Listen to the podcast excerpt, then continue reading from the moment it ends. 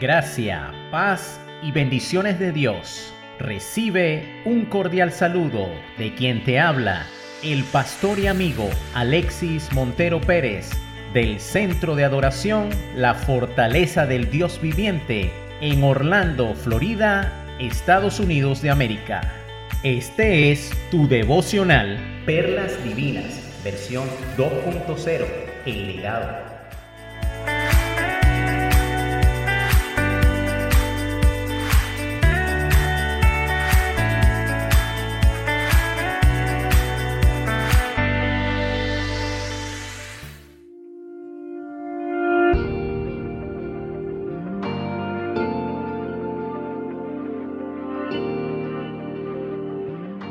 Cada día, alrededor del 9% de las 48.000 personas en las 54 prisiones del estado de Nueva York están encerradas solas en una celda de aislamiento.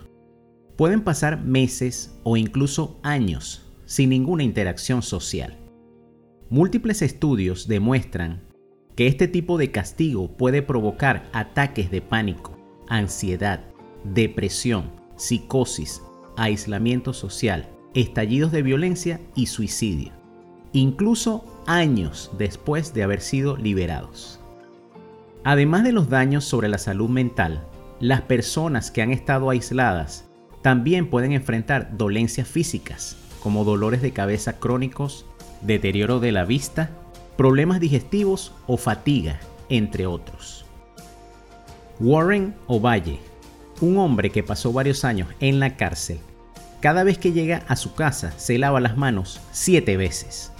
No le tiene miedo al COVID-19, pero aún puede sentir la suciedad de los años que pasó en su celda de aislamiento. En una entrevista, Ovalle dijo, Cuando no te sientes bien por dentro, no te sientes bien por fuera. La prisión es tan sucia que siento que tengo acumulación de suciedad en mí. Ovalle solo tenía permitido darse una ducha de 10 minutos una vez por semana. Tres años más tarde, su higiene se volvió excesiva y ahora dice tenerles fobia a los gérmenes. En otra de sus declaraciones, Ovalle manifestó, si no hay un silencio total dentro de la celda de aislamiento, los oficiales entran y te golpean. Así que estás en un silencio total siempre y ese silencio todavía me persigue. A veces ni siquiera tengo pensamientos propios porque siento que son demasiado ruidosos.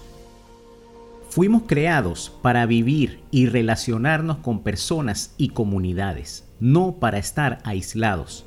Esto es lo que hace que el confinamiento solitario sea un castigo tan terrible.